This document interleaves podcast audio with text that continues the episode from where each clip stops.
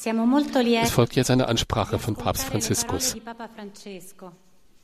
Santo Padre, la ringraziamo per la sua presenza tra noi e per il suo incessante magistero di pace. Illustre leader Verehrte Persönlichkeiten aus christlichen Kirchen und Weltreligionen, verehrte Autoritäten, liebe Brüder und Schwestern, ich danke jedem von Ihnen, der an diesem Gebetstreffen für den Frieden teilgenommen hat. Mein besonderer Dank gilt den christlichen Führern und den Führern anderer Religionen, die vom Geist der Geschwisterlichkeit beseelt sind, welcher schon das erste historische Treffen auf Initiative des heiligen Johannes Paul II. vor 36 Jahren in Assisi geprägt hat. In diesem Jahr ist unser Gebet zu einem Schrei geworden, denn heute wird der Frieden ernsthaft verwundet und mit Füßen getreten. Und das in Europa, das heißt auf dem Kontinent, der im letzten Jahrhundert die Tragödien der beiden Weltkriege erlebt hat.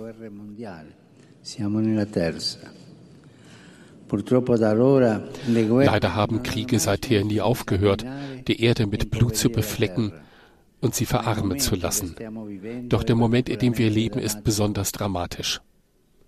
Deshalb haben wir unser Gebet zu Gott erhoben, der den verzweifelten Schrei seiner Kinder immer hört.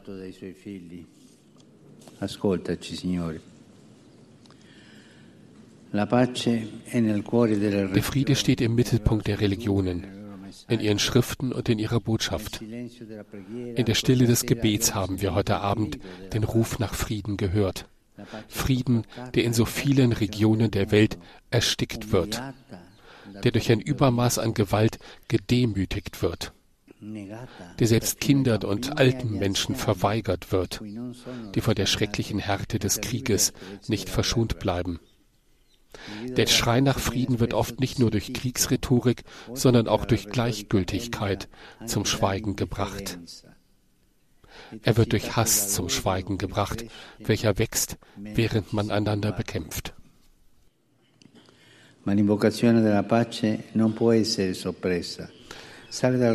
Doch der Schrei nach Frieden kann nicht verstummen.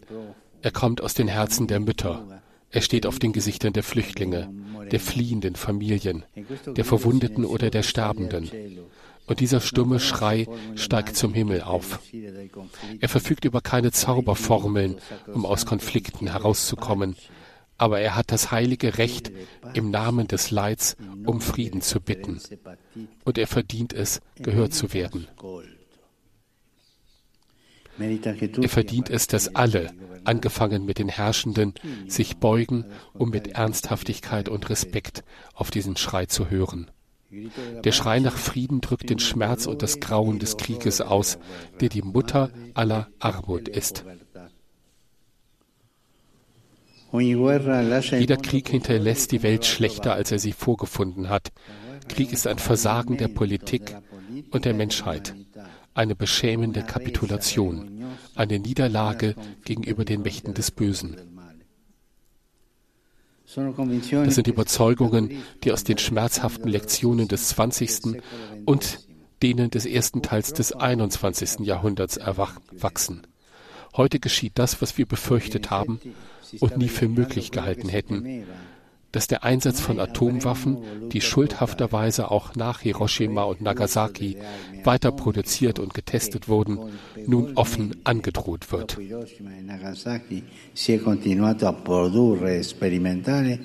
viene ora apertamente minacciato. In questo scenario oscuro dove purtroppo i disegni dei potenti della Terra in diesem düsteren Szenario, in dem die Pläne der Mächtigen der Erde leider nicht die gerechten Bestrebungen der Völker berücksichtigen, bleibt doch der Plan Gottes, ein Plan des Friedens und nicht des Unheils, zu unserem Heil bestehen. Hier wird die Stimme der Stimmlosen gehört. Hier gründet sich die Hoffnung der Kleinen und der Armen in Gott, dessen Name Frieden ist. Der Friede ist sein Geschenk. Wir haben ihn von ihm erfleht. Aber diese Gabe muss von uns Männern und Frauen, insbesondere von uns Glaubenden, angenommen und gepflegt werden. Lassen wir uns nicht von der perversen Logik des Krieges anstecken. Tappen wir nicht in die Falle des Hasses auf den Feind. Lassen wir uns den Frieden wieder in den Mittelpunkt unserer Zukunftsvision stellen, als zentrales Ziel unseres persönlichen, sozialen und politischen Handelns auf allen Ebenen. Lassen Sie uns Konflikte mit der Waffe des Dialogs entschärfen. Disinneschiamo i conflitti con l'arma del dialogo. Durante una grave crisi internazionale nell'ottobre del 1962 Während einer schweren internationalen Krise im Oktober 62, als eine militärische Konfrontation und eine nukleare Auseinandersetzung unmittelbar bevorzustehen schienen, formulierte Johannes der 23. folgenden Appell. Wir bitten alle Machthaber inständig, diesem Schrei der Menschheit gegenüber nicht taub zu sein. Sie sollten alles tun, was in ihrer Macht steht, um den Frieden zu retten. Damit ersparen sie der Welt die Schrecken eines Krieges, dessen schreckliche Folgen gar nicht abzusehen sind. Den Dialog auf allen Ebenen und zu allen Zeiten zu fördern, zu ermutigen und zu akzeptieren, ist eine Regel der Weisheit und der Klugheit, die den Segen des Himmels und der Erde auf sich zieht.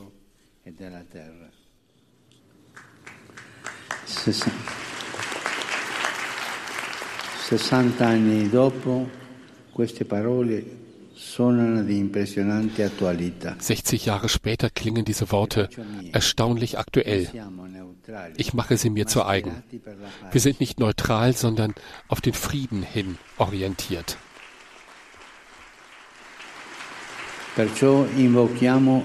Deshalb rufen wir nach einem Friedensrecht, nach einem Recht aller, Konflikte ohne Gewalt zu lösen. In den letzten Jahren hat die Geschwisterlichkeit unter den Religionen große Fortschritte gemacht.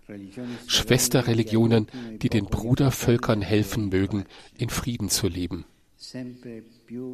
Wir haben mehr und mehr das Gefühl, dass wir Geschwister sind. Vor einem Jahr haben wir genau hier vor dem Kolosseum einen Appell lanciert, der heute noch aktueller ist. Religionen dürfen nicht für den Krieg benutzt werden. Nur der Friede ist heilig. Niemand darf den Namen Gottes benutzen, um Terror und Gewalt zu segnen. Wenn ihr Kriege um euch herum seht, resigniert nicht. Die Menschen wollen Frieden. non rassegnatevi, i popoli desiderano pace. E quanto e questo, questo è quanto cerchiamo di continuare a fare Wir werden versuchen, das auch weiterhin in die Tat umzusetzen, Tag für Tag mehr.